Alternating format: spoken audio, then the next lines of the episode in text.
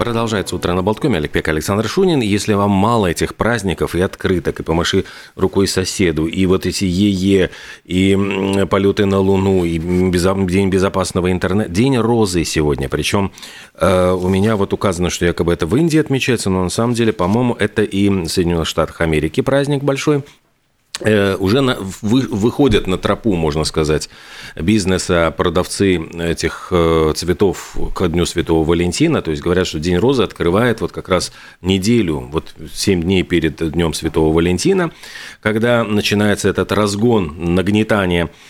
И, например, в Индии этот повод для обменяться, обменяться розами, которые служат символом чистой дружбы или романтических чувств. Э, в День роз принято дарить любимым красные, розовые, желтые, оранжевые, белые, лавандовые, в общем, любые, какие вот найдете розы. И говорят, что с викторианской эпохи, в общем-то, стала э, традиция обмениваться розами. А э, первые самые ранние записи о выращивании роз датируются вообще-то пятью тысячами лет до нашей эры. И говорят, что впервые культивировали розу на Дальнем э, Востоке, а затем в Китае, откуда э, уже затем пришла эта мода в Рим и античную Грецию. Но э, если так говорить про сколько вообще существует розы, окаменелые нашли розы, возраст которых 35 миллионов лет. То есть практически, я понимаю, динозавры ходили и нюхали розовые кусты до того, как человек появился. И тоже дарили друг другу на 14 ну, февраля. Ну, возможно, да. Представляешь, у них ручки маленькие, там, знаешь, чтобы сорвать этот роз, розовый... Ему... Ну, никто же не знает, какой высоты были розовые кусты от упору. Может, он зубами там, да.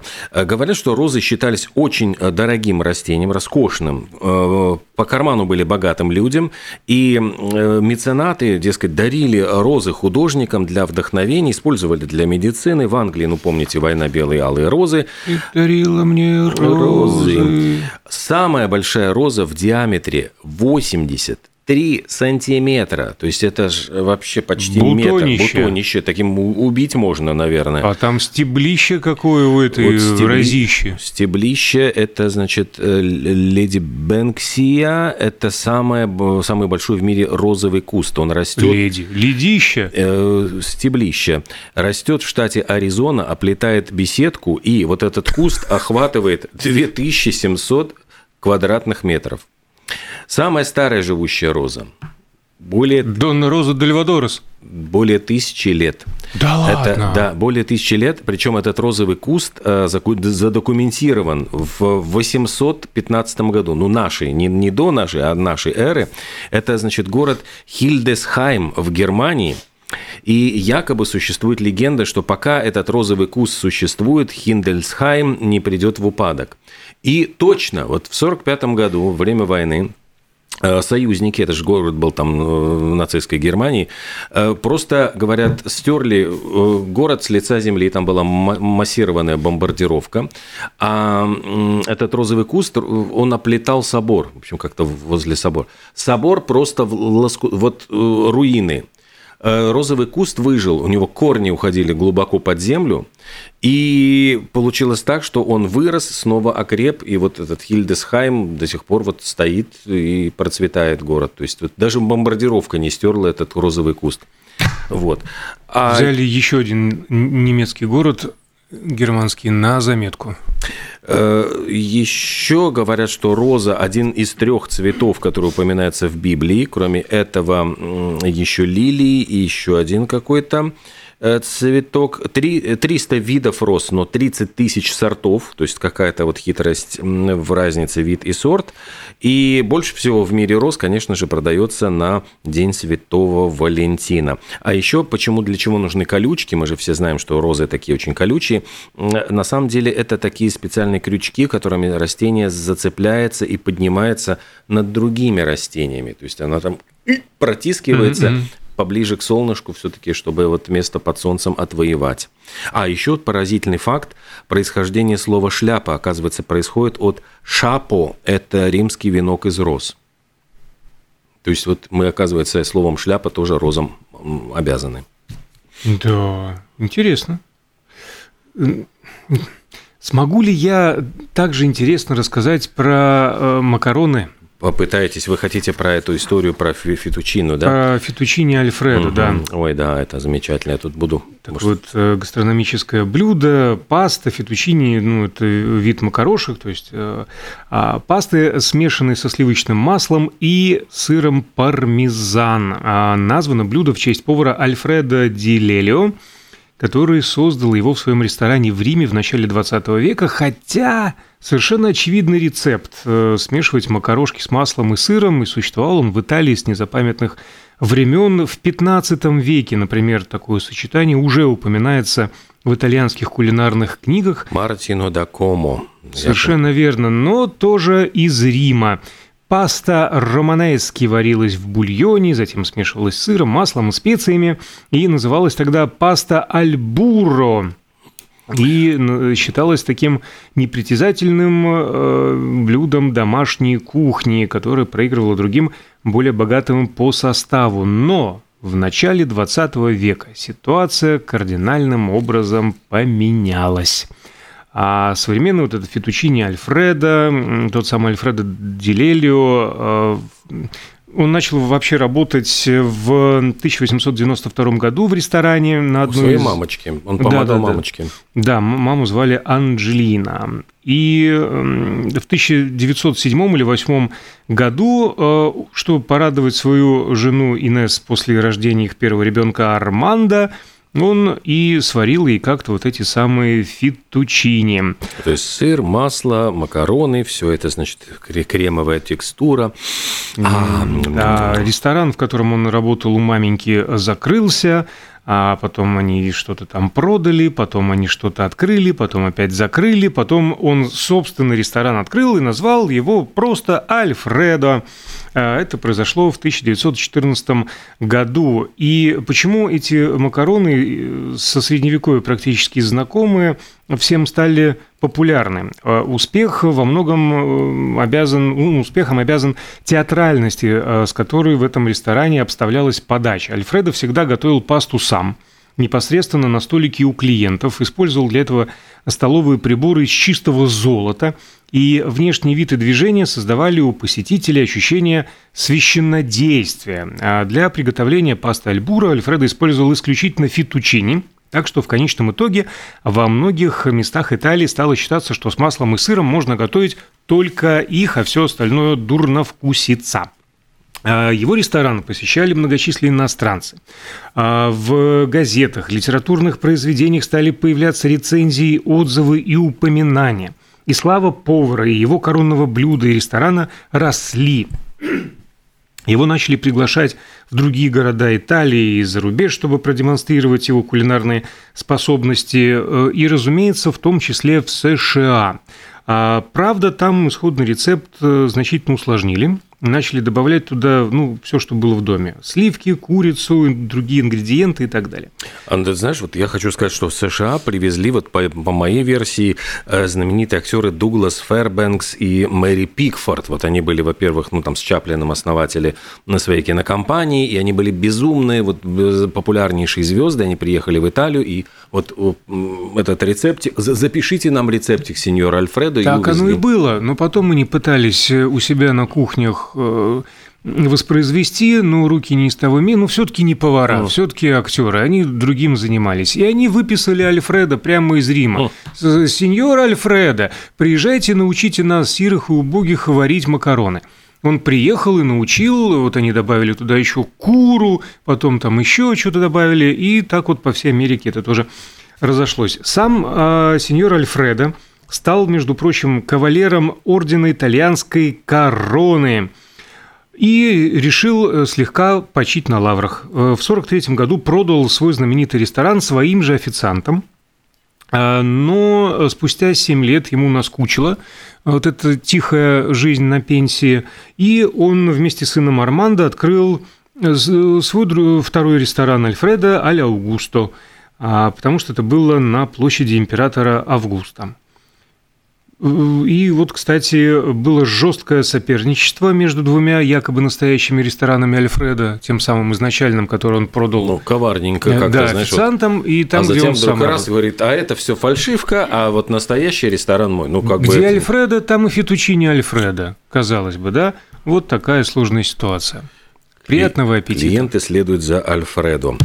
Э, ну, а еще... Ну, у меня, кстати, вот э, из таких праздников сегодня День балета, День борьбы с ВИЧ и СПИД Слушайте, сегодня главный праздник этого дня все-таки Пурим. О. Поздравляем всех причастных. А если говорить вот о каких-то событиях сегодняшнего дня, в 2004 году был проведен опрос среди поклонников музыки, и хотели, значит, узнать, какой самый, вот по вашему мнению, величайший рок-гимн всех времен. Так, так, так, так, так, так, так, так, так, так, так, так. А есть несколько вариантов. Ты что же со мной делаете? We Музыками- will, we will clap you. you в нашем Да. случае, да. И эта э, песня Queen заняла первое Да место. Да. Даже Ага, рок-гимн практически без музыки. Если бы там э, не сольник, то, Ну в общем-то, все исполняется Так- руками и ногами. Опрос э, проводился в честь выхода на киноэкраны фильма «Школа рока», где вот сыграл Джо Блэк, учителя, ну, который там э, учитель на замену, и он, он начинает учить детишек, в общем, Как рок- он прекрасен. А какие концерты восхитительные он дает. Талантливейший человек. Обожаю. Ой. А еще в этот день обидели Эмичку Уайнхаус. В 2008 году ей сообщили, что она не сможет выступить на церемонии вручения премии Грэмми, потому что... э, Поведение плохое. Да? ей не выдали американскую визу, отклонили в посольстве в Лондоне а, за то, что, дескать, она хранила марихуану и попалась на этом в Норвегии, когда ездила туда с концертами. Говорят, что за такое плохое поведение не хотим мы вас видеть в Америке. Она была номинирована ни много ни мало на 6 премий Грэмми и смотрела всю эту церемонию по телевизору. Получается. Э, э, Можно продолжить тему Грэмми. Мы продолжим. Как можно ее получить, не будучи музыкантом вообще в принципе совсем? История знает такой пример. В 2004 году это произошло в номинации «Лучший текстовый альбом для детей». За работу по озвучиванию музыкальной сказки Сергея Прокофьева «Петя и Волк» получил бывший президент СССР Михаил Сергеевич Ага. Горбачев. А, по-моему, Билл Клинтон тоже что-то получал. Да, там, там, э, вместе с ним Билл Клинтон и Софи Лорен.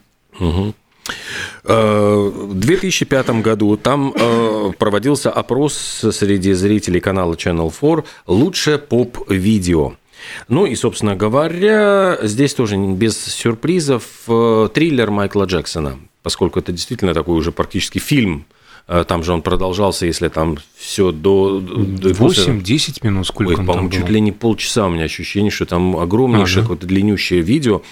Этот клип обошел Мадонну и Робби Уильямса. Ну, то есть там были Питер Габриэл, Слейджхаммер, э, Take On Me, Аха. Очень достойные, в принципе, такие действительно клипы. Ну, естественно, богемская рапсодия Queen, Like a Prayer Мадонны, э, Робби Уильямс, Рок Диджей. Э, Опять-таки Майкл Джексон с Билли Джин. Bittersweet Symphony и э, Мадонны, а на десятом месте замыкала Нирвана Smells Like Teen Spirit. Чин-чин-чин, чин-чин-чин. Еще одна, ну, не дня без Битлз, значит, новость была связана с тем, что именно в 1964 году, 7 февраля, началась британская экспансия. То есть рейс 101 авиакомпании Pan Am прибыл в нью-йоркский аэропорт JFK. Э, Привез он с собой ливерпульскую четверку Битлз. Пять тысяч поклонников их встречали. Они впервые прибыли в Соединенные Штаты Америки. Кстати, Это, это та самая фраза «долетели до Гренландии». и повернули, Повернули на- налево, налево? да. И их встречали просто как, вот, не знаю, звезд, хотя до этого даже ну, вложили, очень, очень вложили огромные деньги в раскрутку Битлз в Америке, специально купили для них, значит, время по телевидению в самом прайм, прайм тайм, это был шоу Эдди, Эда Салливана, где они покорили Америку своим очарованием, и практически началась вот битломания в Америке, в Соединенных Штатах Америки, и многие говорили о том, что время было, конечно, очень удачно выбрано, потому что как раз накануне, в ноябре 1963 года был застрелен э, Джон Кеннеди, президент американский. Вся нация пребывала в жуткой депрессии. И появление вот этих четверых э, забавных британцев со странными прическами, таких очень остроумных, милых, веселых, оно как-то, ну вот, э, какая-то новая волна. Ну вот они попали в какую-то... Разрядили обстановочку. Да, да, вот многие говорили о том, что это был просто вот какой-то идеальный момент для покорения Америки, когда Америка просто пала к их ногам. Ну, а... Точно так же, как один, чуть ли не первый сингл, который покорил еще Великобританию, им повезло с погодой потому что были рекордные морозы и снегопады, все сидели по домам, mm-hmm. слушали радио, и там как раз Бетлов-то и крутили. А... Э, это ни в коем случае, конечно, не умаляет их э, достоинств. А еще... Еще про Битлз. Еще да. про Битлз. Да. 81 год. Джон Леннон с угу. песней «Woman» на две недели занимает первое место, кстати, в родном британском хит-параде. Ну, опять вот «Нет пророк в своем отечестве» – это третий хит номер один Леннона за 7 недель после его смерти. Вот его когда застрелили 8 декабря 80 -го года. И ужасно обидно. До этого он э, там 10 лет не занимал первых мест. Ну, там, ну, ну не 10, ну 6 лет точно или 7. А вот погиб человек и сразу... Невольник чести. А не 7 лет. Не хотите ли 20 лет? Хочу 20. Не, в смысле, в каком смысле? Перерыва между а. первыми местами. Никто не хочет из творческих людей, из музыкантов в том числе. И группа Блонди не хотела. А в 99 году они э, возглавили там же э, британский хит-парад э, с песенкой незатейливой «Мария». You got see. А предыдущий раз им это удавалось только в 79 году с Heart of Glass. В 70 году, вот 20 лет, единственный хит эм, практически у группы Shocking Blue, которая заняла первое место ну, в Америке. Их называют One Hit Wonders, но хотя у Shocking Blue огромное количество других. Ну, просто вот именно эта песня «Винус» стала популярной. Ну, да. Хотя у них достаточно сильных вещей. Конечно, конечно. Long and Winding Road, Winding Road правильно. Ну, неважно. Короче, есть да, но просто вещи. Э, Винус затем поднялась э, э, в хит-парадах уже в исполнении «Бананы и рамы» в 86 году, через 16 лет. Тоже, кстати, настолько попсовое исполнение по сравнению с оригиналом. Угу. А говоря про «Шокинг Блу», одна из ярчайших вещей была перепета вот этими замечательными яркими парнями из Украины я устал, хочу любви. Угу. Ну, замечательно же. И, и мало кто знал, что на самом деле в оригинале это Шокин Блу. Так, что сегодня еще произошло? Ой, сегодня произошло страшное в далеком 1497 году а, в жирный вторник а, по католическому календарю по наущению религиозного реформатора Савонаролы на площади mm. Синьори во Флоренции была проведена церемония, далеко не, не Грэмми, не Оскар, костер тщеславия. Сжигали светские книги, в том числе Декамерон, Овидия и другие музыкальные инструменты, игральные карты, кости, парфюмерию, всякие богатые наряды, зеркала, все туда кидали в этот огромный э, костер. Говорят, но Боттичелли, Боттичелли сам, самолично несколько лучших своих полотен на мифологические темы тоже туда бросил. Разврат и просто вот э, безобразие. Ну, Савонарола, говорят же, э, до, до Павлика Морозова он воспитал целое поколение детишек, которые, значит, шныряли по городу, и затем ему сообщали, а папашка тому его, значит, там вот э, пялится на голых теточек, там, значит, вот Боттичелевской мазней. Угу. Ну и там еще какие-нибудь, ну, в общем, ходили и доносили ему, что вот как непотребно проводят время жители города. А еще сегодня, ну, максимально переключаем тематику. А, в православии сегодня а, день святителя Григория Богослова, он же Григорий Весноуказатель. И что примечательно, по погоде в этот день предсказывали погоду на следующую зиму.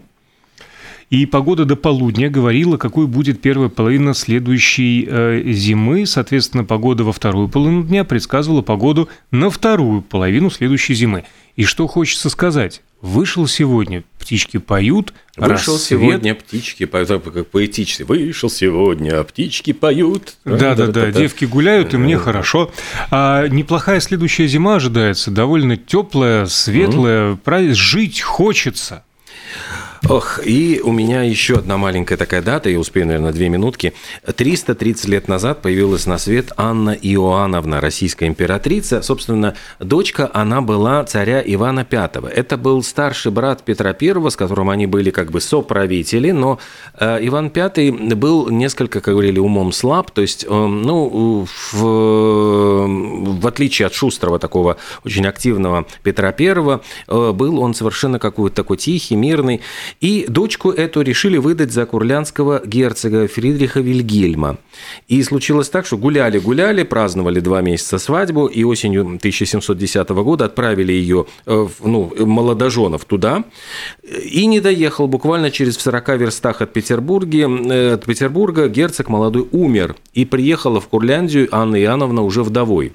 Жила она вот в Митаве, в нынешней наша Елгова, и, э, собственно, проводила она 17 лет э, совершенно в полной безвестности, может, даже и дольше, пока вдруг про нее не вспомнили после смерти вот малолетнего Петра II и решили вызвать ее в столицу «Правь нами», то есть практически из захолустья э, империи, где она жила соломенной вдовой, вдруг ей предлагают стать императрицей вообще всей Российской империи. Ну и знаменитая история о том, как члены Верховного Верховного Тайного Совета, там Голицыны и Долгоруковы, заставили перед этим ее подписать так называемые кондиции, то есть это условия ограничения власти в свою пользу, что без их ведома нельзя выходить замуж, назначать наследников, выбирать чиновников. Но э, поскольку были недовольны этим тайным советом, Анна приехала, эти кондиции разорвала, и наступил период, который называли вот Бироновщиной. Ну, потому что Эрнст э, Бирон, камергер ее курлянский, стал стал всем заправлять, что тоже, в общем, многим не понравилось. Ну, наверное, историческую справку-то я закончил. Просто интересно, что Анна Иоанновна с наших, можно сказать, вот с наших курлянских... Ну, так и Берон-то наших... нам не чужой. Ну, да.